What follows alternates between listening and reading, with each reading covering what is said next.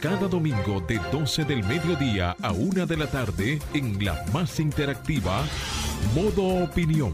Una propuesta informativa donde podrás conocer los temas de actualidad política, empresarial, social y cultural, debatidos desde otra perspectiva. Modo Opinión, una propuesta informativa diferente. Domingo de 12 del mediodía a 1 de la tarde por Sol, la más interactiva. 12 del mediodía, 12 del mediodía. Muy buenas tardes a todos los que nos sintonizan como cada domingo. Esto es Modo Opinión, el programa dominical más importante de la radio dominicana.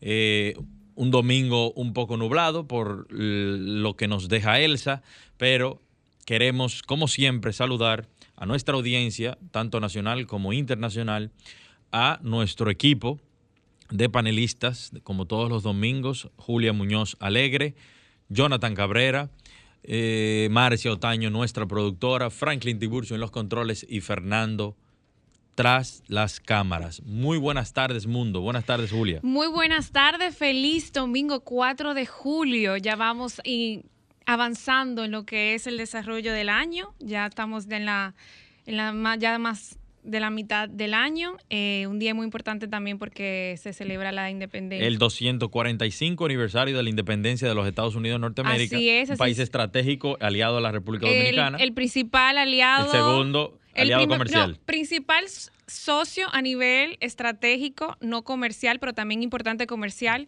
por la gran cantidad de dominicanos que se encuentran allá, alrededor de casi 3 millones de, dominicanos. Saludarlos a todos a través de nuestros micrófonos, extenderles pues, un abrazo. Un abrazo. Gracias por el apoyo a toda nuestra diáspora dominicanos exterior que sintonizan Sol 106.5 y todos los domingos también con modo opinión. Buen almuerzo a los que se encuentran aquí en República Dominicana y desearles pues los mejores, el mejor domingo, que ya es inicio de un nuevo mes. Así es. Señores, la República Dominicana demuestra o se demuestra que la República Dominicana es un país bendecido.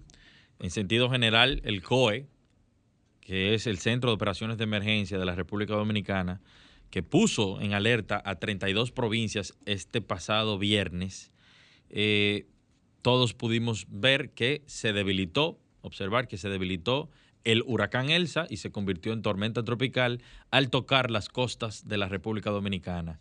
Esto quiere decir que el impacto que se pretendía eh, de, de dicho huracán, que se convirtió en tormenta, fue extremadamente limitado. Sabemos que trajo consigo muchas lluvias y mucho viento para algunas zonas eh, que fueron impactadas como Jaina y la parte sur-suroeste de nuestro país y que se dirige hacia eh, Haití y subiendo un poco más. Pero lo importante es que eh, la proyección que se tenía no fue, no se realizó y que le damos muchas gracias a Dios por protegernos una vez más a nuestra isla, a nuestro país, de este tipo de catástrofes que real y efectivamente lo que traen es desolación y aumento de pobreza, de, condiciones eh, no dignas y deplorables para muchos de nuestros ciudadanos. Así es, cuando, cuando Elsa llegó a las inmediaciones del Mar Caribe de nuestro país, pues eh, disminuyó, lo que hizo convertirla en una tormenta, eso que es una gran bendición para todos nosotros. En otro orden, la jueza aplaza para este próximo jueves medida de coerción de la operación Medusa. La jueza del juzgado de atención permanente del Distrito Nacional, Kenya Romero, aplazó para el próximo jueves el conocimiento de la medida de coerción seguida a los implicados en el entramado corrupción denominado Operación Medusa. El aplazamiento se produce de, luego de que los abogados de los imputados pidieran reenviar el proceso para tener conocimiento de la, pieza, de la pieza acusatoria. Tan pronto se concluyó la audiencia, los imputados fueron trasladados bajo estrictas medidas de seguridad a la cárcel preventiva del Palacio de Justicia en Ciudad Nueva, donde serán trasladados nuevamente al tribunal a las, el próximo jueves a las 10 de la mañana. Además de Jan Alay, ex procurador de la República Dominicana, están imputados en el caso Miguel José Moya, quien fue asesor de Rodríguez durante su gestión en la Procuraduría General de la República y quien admitió que le pagaron la suma de 19 millones de pesos para impartir cursos que nunca se llevaron a cabo. Sí, eso, eso, yo voy a abordar eso un poquito más adelante porque eh, los medios también informan y a veces dejan, eh, dejan de decir algunos detalles. Esta persona, que no lo conozco, eh, cuando leí la acusación, porque leí tanto la solicitud de allanamiento como la solicitud de medida de coerción, se habla de que esa persona fue contratado para algo, pero dio otro servicio. No, no, es que, no es que no hizo nada, dio otro servicio, pero eso los abogados tendrán que definirlo. Señores, en otro orden, y que es muy importante, y queremos ver si podemos hacer contacto con nuestro compañero y amigo Pedro Casals un poco más adelante, y es que el gobierno extendió el estado de emergencia por 45 días más y modificó los horarios de toque de queda para todo el país. Los lugares donde el 70% de la población tenga la segunda dosis aplicada serán tomadas en cuenta para el levantamiento del toque de queda. Luego de la autorización dada por el Congreso Nacional mediante su resolución 124-2021 del 1 de julio de este año, el presidente de la República dispuso mediante el decreto 417-21 la prórroga del estado de emergencia por 45 días más a partir del 14 de julio del año en curso. El presidente también, también emitió el decreto 419-2021 mediante el cual extiende hasta las 5 de la mañana eh, y del miércoles 7 de julio de este, de este año todas las medidas de distanciamiento social vigentes en la actualidad. Momento a partir del cual entrarán en vigor las siguientes medidas que vamos a mencionar. Toque de queda que se establece en todo el territorio nacional de lunes a viernes desde las 10 de la noche hasta las 5 de la mañana y los sábados y domingos desde las 7 de la noche a las 5 de la mañana. Habrá libre tránsito en, en el territorio nacional de lunes a viernes hasta la medianoche y los sábados y domingos hasta las 9 de la noche, es decir, dos horas adicionales todos los días. Por su parte, se mantienen las mismas excepciones de personas y vehículos autorizados a circular durante el horario de toque de queda y se dispuso que tanto en el Distrito Nacional como las provincias en las cuales por lo menos el 70% de su población haya recibido su segunda vacuna, de la, la segunda dosis de la vacuna contra el COVID, serán consideradas para el levantamiento del toque de queda. Con relación a este tema, nuestro amigo Pedro Casal sí, eh, parece que el líder de una convocatoria que se ha hecho a la plaza, pues se volvió un movimiento a la plaza de la bandera donde las personas se van a ir a quejar la ciudadanía se va a ir a quejar porque no es que queremos porque yo me incluyo no es que queremos que se flexibilice el toque de queda es que queremos que se levante el toque de queda. Señores este gobierno ha gobernado todos los días en toque de queda y en estado de emergencia ya asumieron en estado de emergencia, pero ya, pero ya no se justifica. Todas las personas, 7 millones y pico de personas, supuestamente, según lo que dice el gobierno, se han vacunado. Señores, entonces vamos a levantar el toque de queda, vamos a comenzar a reactivar la economía. Los bares y restaurantes y muchas pymes están quebrando. Entonces, por un lado, el gobierno está promoviendo eh, apoyo a la MIPYME, eh, dándole préstamo blando, pero, pero al mismo tiempo permanecen cerradas. Así que es importante, es muy importante que, lo llamemos y que, y que escuchemos. Pedro, si nos escuchas. Y que escuchemos a Pedro. Queremos hablar contigo. En su, en su eh, planificación para, para este evento que se está eh, fomentando para el día 15.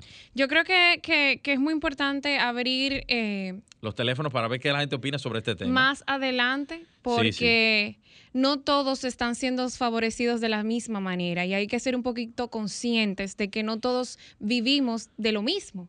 Hay personas que viven del comercio, del día a día, de la venta de ciertos artículos eh, y es importante tomarlos en cuenta para tomar este tipo de decisiones. Cuando tienen eh, restaurantes que tienen que por tiempo comprar una cantidad de recursos para la, venta de esos mismos. Entonces, se tiene, se, los, los, pequeños empresarios, los MIPIMES, asumen una carga, vamos a decir, económica bastante, porque tienen una promesa de... y, ya, hace un año que estamos en Entonces, entendemos que se ha hecho un gran esfuerzo, tanto de las autoridades como de todos nosotros, la ciudadanía ha cooperado en ese sentido. Y es bueno tomar en cuenta estas, vamos a decir, estas consideraciones del, sector privado. Así es. Y para, terminar la serie de informaciones más relevantes durante la semana, y es que el Tribunal Superior Administrativo eh, declaró nula la resolución número 02-2021 de la Junta Central Electoral que establece que los partidos Revolucionario Moderno y el Partido de la Liberación Dominicana quedaron como los dos únicos partidos mayoritarios, dejando a la Fuerza del Pueblo eh, fuera de la repartición del 80% de los recursos económicos asignados por el Estado. Esta es una gran noticia para los compañeros de la Fuerza del Pueblo, para los militantes de la Fuerza del Pueblo, porque eh, al dejar eh, esta, o sea, al declarar nula esta resolución, se constituye la Fuerza del Pueblo como uno de los partidos mayoritarios de nuestro sistema electoral. Así que enhorabuena para los eh, miembros de la Fuerza del Pueblo, pero también sabemos que el Partido de la Liberación Dominicana va a apelar esta sentencia porque no está de acuerdo. Cosa que pudiéramos discutir desde el punto de vista estratégico, porque si el PLD eh, apela esta decisión, eh, también está afectando a sus aliados el Partido Revolucionario Dominicano. Así que ellos tendrán que abocarse a analizar eh, la pertinencia o no de una acción legal que pudiera afectar a sus aliados del futuro. No, y ver, porque las fichas pueden cambiar. Así es, vamos a una pausa y continuamos aquí en modo opinión.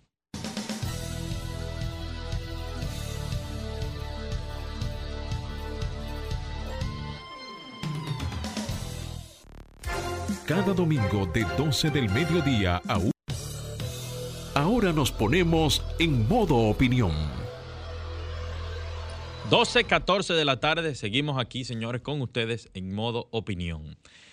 Esta tarde, señores, yo quiero referirme y quiero felicitar, quiero felicitar al Ministerio de Industria, Comercio y MIPIMES de la República Dominicana.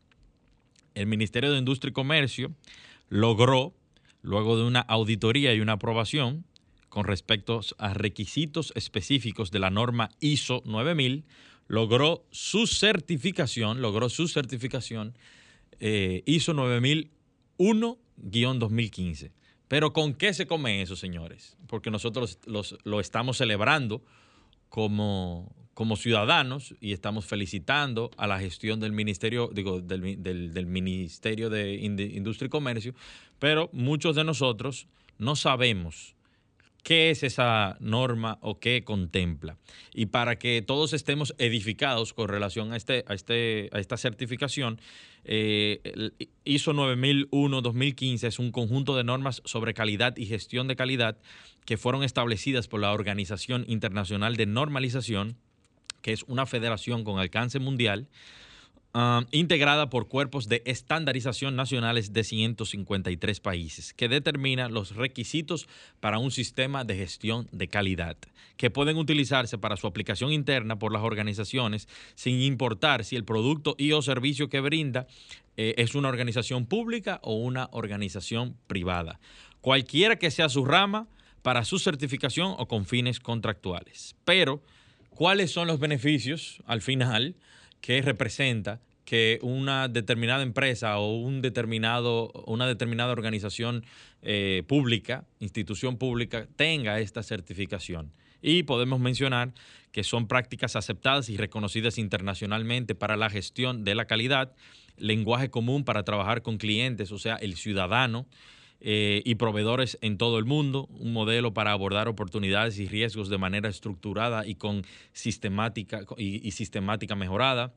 Aprovechar una visión más completa en el contexto organizacional que mejora la eficacia del pensamiento basado en riesgo, mejora en la gestión del desempeño de los proveedores, eh, es un modelo de excelencia para consumidores, clientes y otras eh, partes interesadas, una mejor alineación Ah, de su sistema de gestión y los objetivos de los negocios más importantes de su organización.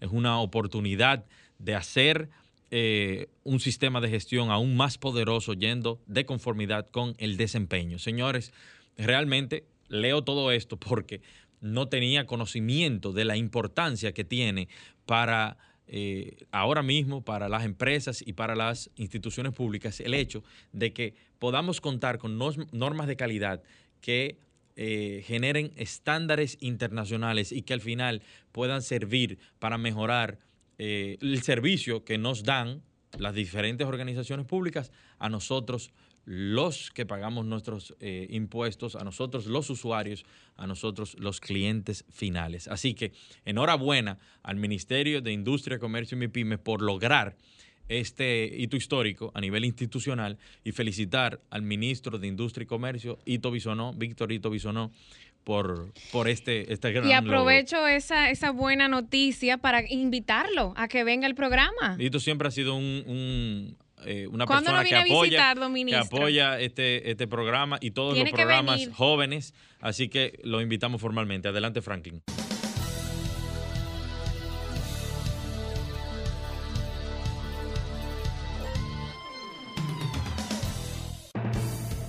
...12 y 18 de la tarde. En otro orden, señores, otro tema al que me quiero referir...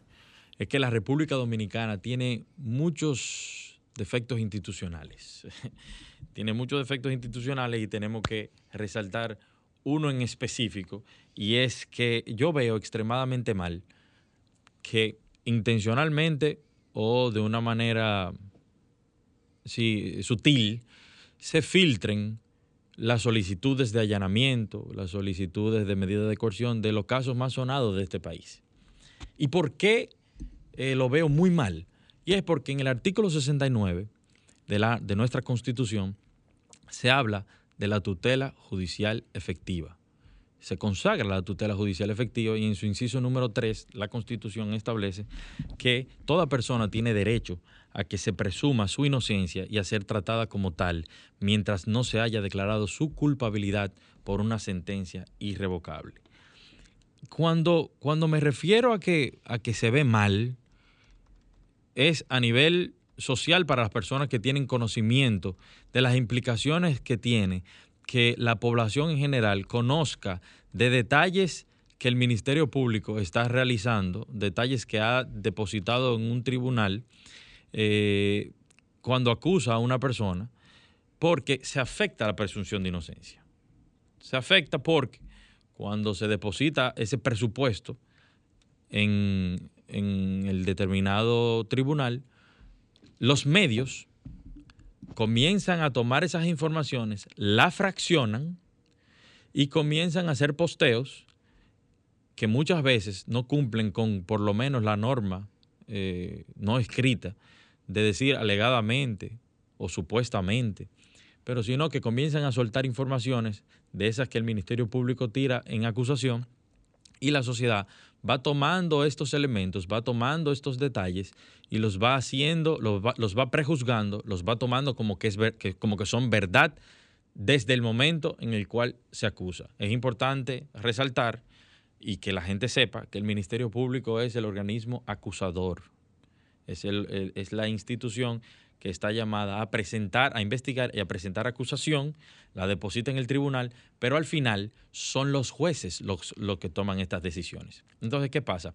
Muchas veces estas informaciones, al ser filtradas, ya llegan a todos nosotros, nosotros nos hacemos juicios de valor y que en el transcurso del tiempo que pasa en el conocimiento de un determinado caso, eh, un juicio de fondo, una apelación y hasta que llega al último recurso a la Suprema Corte de Justicia, estamos recibiendo informaciones que damos por válidas, pero cuando pasa un fallo procesal o no se logra eh, probar a través de las evidencias y lo que establece el Código Procesal Penal y no sale una sentencia favorable a lo que el Ministerio Público eh, promovía, ah, entonces la ciudadanía se carga contra los jueces.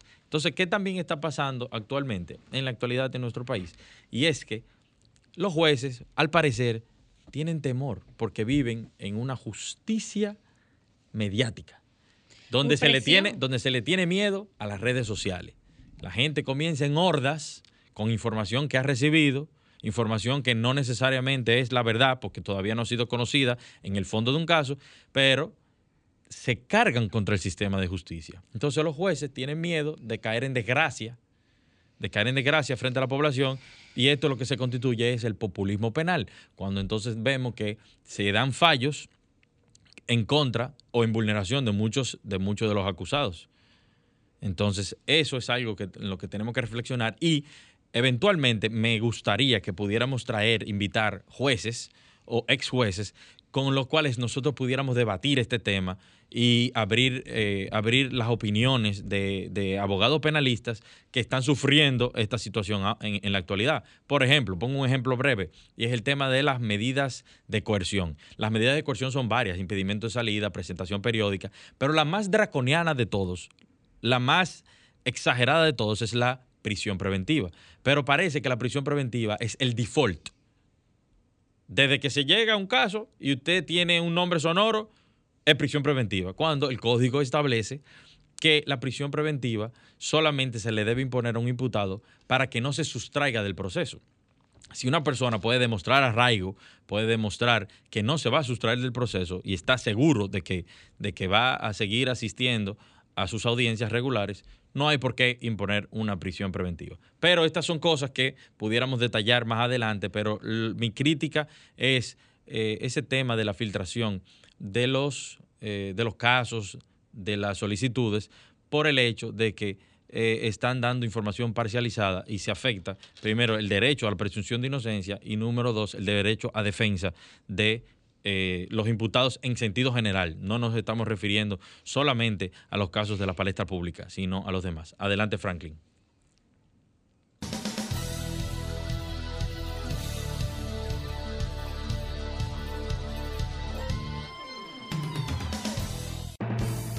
12.24 de la tarde, señores. Seguimos aquí en modo opinión y ahora los comentarios de Julia Muñoz Alegre. Adelante, Julia. Muchísimas gracias. Eh, voy a ser breve con dos comentarios. El primero, esto es un llamado a Milla Germán y al ministro de Medio Ambiente. Importante, he recibido varias quejas, eh, pero quiero saber qué es lo que está pasando en la provincia de Monseñor Noel. Específicamente con el fiscal que se hace el denominar independiente, que no tiene jefe supuestamente, el fiscal José Luis Farias Mosquea. Quiero saber qué es lo que está pasando en Monseñor Noel, si alguien, más adelante vamos a abrir los micrófonos, a ver qué es lo que está pasando con este fiscal de medio ambiente allá en la provincia de Monseñor Noel, en Bonao, y que ha implantado como terror, presión, y, y quisiera saber, no quiero asumir pero es importante eh, y, siempre aquí lo hacemos, abrir nuestros micrófonos a diferentes eh, localidades a nivel del Cibao. Importante saber lo que está pasando en nuestros pueblos, en nuestras provincias. Y quisiera que si alguien de Bonao que conoce al fiscal José Luis Farías Mosquea nos llame, que fue recién confirmado por, por la Procuradora General de la República, Miriam Germán. Quiero saber qué es lo que está pasando porque ha implantado como un abuso de poder y eso hay que tener mucho cuidado en estos momentos. Importante que ellos realicen como fiscales y reguladores la, ley, pero también es importante tener cuidado porque cuando no se ejecuta adecuadamente puede ser muy perjudicial para nosotros, los, los ciudadanos. Así que me gusta, esto es un llamado de atención al fiscal independiente y bueno, a los que residen allá en ese bello en esa bella localidad de Bonao. Pero ¿cómo que tú dices fiscal independiente? Él, él se hace llamar, o sea, las, las denuncias que he recibido, él dice que no tiene jefe y que él se hace autodenominar fiscal independiente. Tú sabes cómo son. Está de moda ese tema actualmente. Sí, es importante. Pero eso quiero hacer un llamado de atención específicamente a la provincia Monseñor Noel. Nosotros estamos muy pendientes de lo que está ocurriendo en los pueblos para que más adelante abremos nuestro micrófono. Franklin.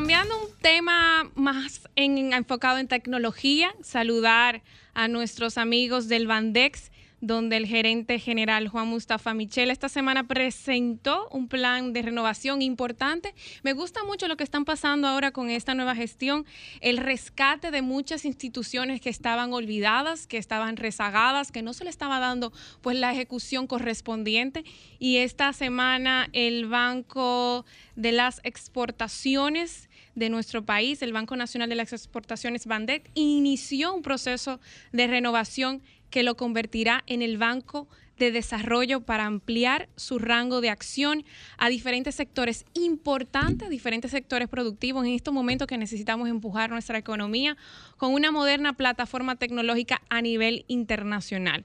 El gerente general de Bandex afirmó que la intención del presidente Luis Abinader con esta renovación del banco es convertirlo algo, una entidad más funcional realmente y, y eficientizarlo transformarlo para que esté verdaderamente al servicio de la población. Y es importante ahora con la renovación de los canales digitales. También explicó que para el segundo semestre del 2022, el Bandex estará en condiciones de relanzar la operación bancaria ofreciendo factoring exportador, el seguro de las exportaciones y productos de crédito especializado. Importante para los exportadores de nuestro país. ¿Tú eres exportador, Samuel? Sí, es así. Y creo que, algo que, una alianza estratégica que se realizó entre el Banco Centroamericano de Integración Económica y el Bandex eh, es extremadamente importante para el sector que aprobó, el BCI aprobó 30 millones de dólares para pymes exportadoras. ¿eh? Algo que la gente no sabe es que el primer paso que va a dar ahora mismo está este, este nuevo gerente general es la modificación de la ley 126-15 que convierte a Bandex en un, de un banco de desarrollo y exportaciones y va a implementar pues un moderno sistema que permitirá poner a funcionar los productos especializados a nivel internacional que necesitan exportadores dominicanos para vender en condiciones favorables a nivel internacional. Yo creo que eso va a ser muy importante y va a abrir aún más el canal de venta y de, y de, y de beneficio para los empresarios, para los porque muchos son como mi pymes. Sí, sí, la mayoría son mi pymes. El tejido empresarial de la República Dominicana es mi pyme. Mira, en el caso del factoring, ellos dicen que brindarán mayor liquidez y facilitarán a los pequeños y medianos exportadores servir a un mercado de mil millones de dólares en el 2028, o sea, a un, a un margen de gran escala en los próximos años. Y sobre el seguro de crédito a los exportadores, es un producto que dice que aportará eh, desarrollo a aseguradoras líderes a nivel mundial para brindar protección a los pequeños exportadores y se estima un mercado neto de 9.668 millones para el 2028. También ellos explicaron que las líneas de créditos a empresas extranjeras que importen productos dominicanos en los mercados, corresponsalía y liquidación de pagos internacionales con mercados alternativos, la gestión de fondos para proyectos de exportación de interés y la estructuración de créditos con agencias internacionales ayudará aún más a vender los productos dominicanos. Yo quería pues resaltar esta noticia porque ellos están en una renovación y entiendo que hay que darle esa gran eh, visibilidad y que la gente lo conozca, porque ahora mismo necesitamos que nuestros productos y nuestros exportadores estén en una mejor posición.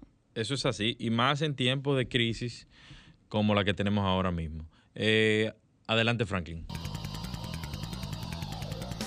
Modo Opinión presenta la entrevista. 12.36 de la tarde, seguimos en modo opinión. Ahora tenemos o vamos a dar entrada a la entrevista del día y tenemos por vía del Zoom al doctor Francisco Franco, abogado de los tribunales de la República. Muy buenas tardes, Francisco, ¿cómo te va? Hola, ¿me escuchan? Sí, te escuchamos. Ok, bueno, buenas tardes. Para mí siempre un honor y un placer pues compartir eh, y la oportunidad de estar en este, en este espacio. Qué bueno, qué bueno. Eh, vamos entrando en materia, eh, Francisco.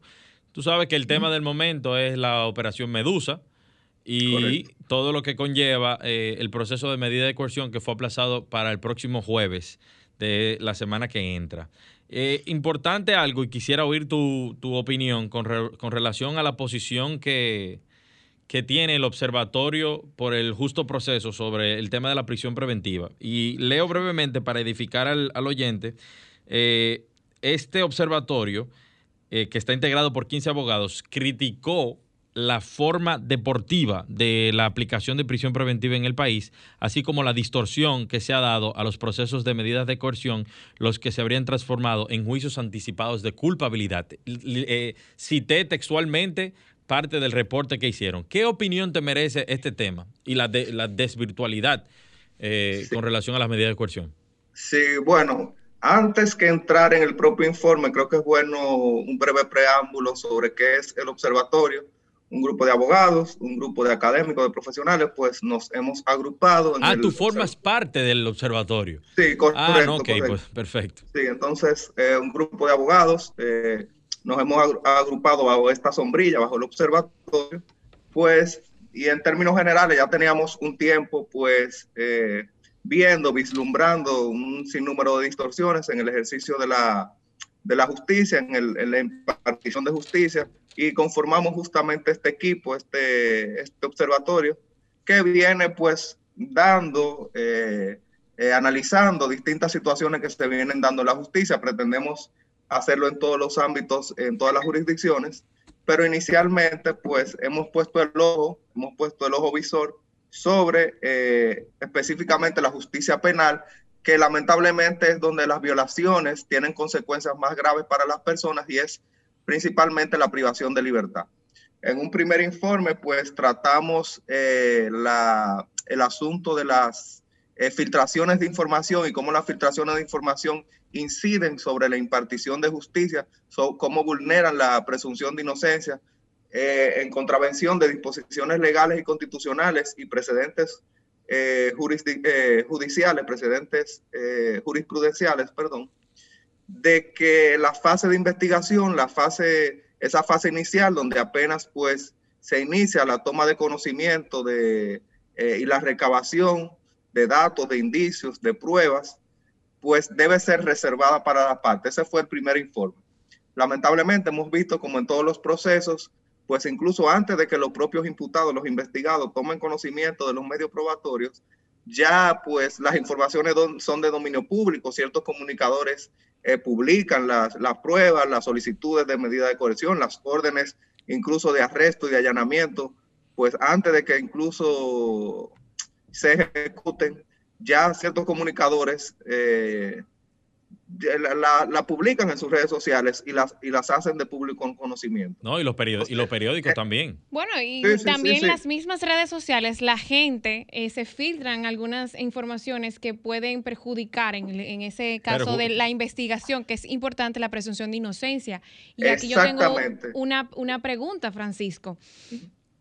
¿A qué nivel, en ese sentido, ustedes como bueno, como representantes a nivel, vamos a decir, legal, jurídico, como, como abogados, entiende que esto está perjudicando eh, la presunción de inocencia de personas que, bueno, que son juzgados a nivel mediático y eh, moral, pero todavía no se le ha probado eh, en, el las caso acusaciones. las acusaciones. O sea, me imagino que ante todo, ¿a qué nivel se podría decir que República Dominicana en los últimos años está llevando a cabo este tipo de acciones que a todos no puede ocurrir. O sea, el día de mañana a ti te pueden, tú puedes ser una víctima en ese sentido. Es así. Sí. Tal como tú expones, Sofía. Y yo publiqué en esta semana un tweet en el sentido siguiente. Lo voy a referenciar porque plasmé una idea muy clara que sirve para responder tu pregunta, aunque voy a ampliar, porque como sabemos, tweet te limita a 140 caracteres, pero ahora la voy a desarrollar. No es porque lo diga el observatorio, no es porque lo haya dicho la propia magistrada Miriam Germán cuando impartía justicia en la Suprema Corte de Justicia. Eh, no es incluso porque lo diga pues la propia constitución, no. Es que en el, en el sistema de justicia regional eh, de derechos humanos eh, en los sistemas constitucionales, en la jurisprudencia de, constitucional comparada y regional de aquí y de Europa, se ha llegado a la propia conclusión que tú expones. No es posible que una persona que se encuentre en un estado de inocencia, todos, como tú bien dices, nos presumimos o nos consideramos inocentes hasta tanto siguiendo pues los rigores de, de las leyes, se demuestre con medios probatorios fehacientes e indiscutibles y debidamente motivado por un juez, esa culpabilidad pues es real y que nuestra inocencia pues ha sido destruida. Sin embargo, y tal como tú dices, aquí se está cometiendo, eh, y no quisiera ser tan duro, pero bueno, a través de lo llamado trial by press o juicios mediáticos, se está cometiendo un terrorismo judicial. Es así. Primero se filtra, pues se filtran informaciones, se filtran datos, datos que no se han comprobado, datos que cualquiera pudiese decir eh, que son o no son, ya eso sería cuestión de que se compruebe. Eh, primero que nada se filtran los datos, luego se excita la población, la, la población se empodera de forma justa o no de esos reclamos, eh, sale a reclamar, hace cacerolazos, eh, condena mediáticamente a la persona y finalmente, ¿qué pasa? Pues el juez, en muchas medidas temeroso eh, de ser también juzgado por esa misma excitación popular, por, por ese mismo ánimo natural, se ve pues condicionado, se ve predispuesto, se ve influenciado, se le vulnera su independencia, su imparcialidad que la imparcialidad no solamente es subjetiva u objetiva eh, en términos generales hacia, hacia los órganos superiores y hacia los órganos políticos, sino que esa independencia también se debe ser frente a la población, pues todo eso se ve vulnerado. ¿Y qué pasa finalmente? Pues, y es lo que tratamos en el segundo informe y es de donde parte pues todo este análisis que venimos haciendo. Finalmente, ¿qué se hace? Pues como pena anticipada, como un juicio de culpabilidad impropio, pues se le impone prisión preventiva. ¿Qué pasa? aquí han habido muchos casos que ya eso había sucedido, pero nunca con el nivel que está sucediendo ahora. Y voy a traer, por ejemplo, el caso de Odebrecht. Siempre lo traigo a colación por lo siguiente. A todos esos imputados, fruto de lo mismo que, está sucediendo ahora, se le impone primeramente eh, prisión preventiva como medida coercitiva. Todas las medidas de coerción son limitativas de libertad. La más gravosa de todas, todas son excepcionales, pero la más excepcional es la privación, eh, la privación de libertad de forma preventiva. Eventualmente esa prisión le fue variada por otras medidas de coerción menos gravosas. Ninguno de esos imputados, pues finalmente se sustrajo del proceso. Todos han comparecido de forma voluntaria, de forma libre, a todos los requerimientos de la justicia. Pero me voy más lejos. Hubo uno de los imputados que solicitó en un momento un permiso para salir fuera del país para llevar a cabo un procedimiento de salud. Me parece que fue en España o Francia. España. A esa persona se le otorgó ese permiso. Salió del país fue, se hizo su procedimiento y ha continuado compareciendo en la justicia. Entonces yo creo que alegar eh, el hecho de, los medios económicos, de que se van a sustraer de la justicia, eh, de la gravedad de los hechos para finalmente imponer la prisión preventiva, pues es un uso incorrecto que se le viene dando a la misma. Francisco, ¿y qué penalidad, qué, qué estipula la ley para estas por estas filtraciones. O sea, se supone que el, Ministerio Público tiene que tener la suficiente capacidad de no dejar que este tipo de documentación se filtre. Y también el Poder Judicial. Así que, ¿qué, contempla la ley para salvaguardar estos derechos? Sí, la ley 133.11, que es la ley orgánica del Ministerio Público, pues fija en su artículo 11, si no me equivoco, la lo fija, establece como, como, como falta grave en el ejercicio de las funciones del Ministerio Público, pues eh, la violación justamente a la reserva, eh, a la reserva de las informaciones en esta fase de investigación. No ha habido, no sé si alguien ha podido comprobar cómo se viene cometiendo, pues, eh, o viene sucediendo esta filtración.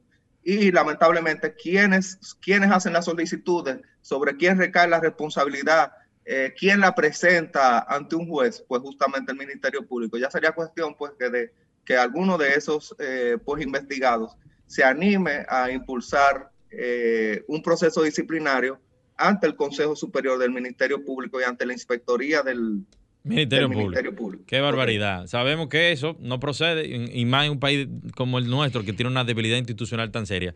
Eh, Francisco, se nos acabó el tiempo, pero eh, próximamente quiero contactarme contigo porque tengo interés de realizar un debate in situ aquí en el programa, tratar de invitar jueces y abogados penalistas para que discutamos esto, para que esto sea socializado y que la sociedad conozca detalles de cómo son los procesos y no solamente lo que nos alimentan los medios de comunicación de manera fraccionada sobre los casos que está promoviendo el Ministerio Público, pero que representan un juicio anticipado que afecta la moral de muchas personas. Así que muchas gracias, por tu participación.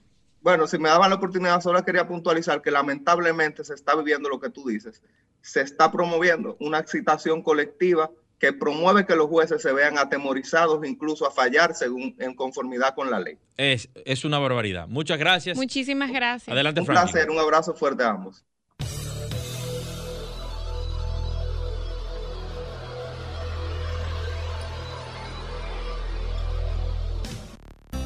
Ahora continuamos con Modo Opinión, donde nace la información.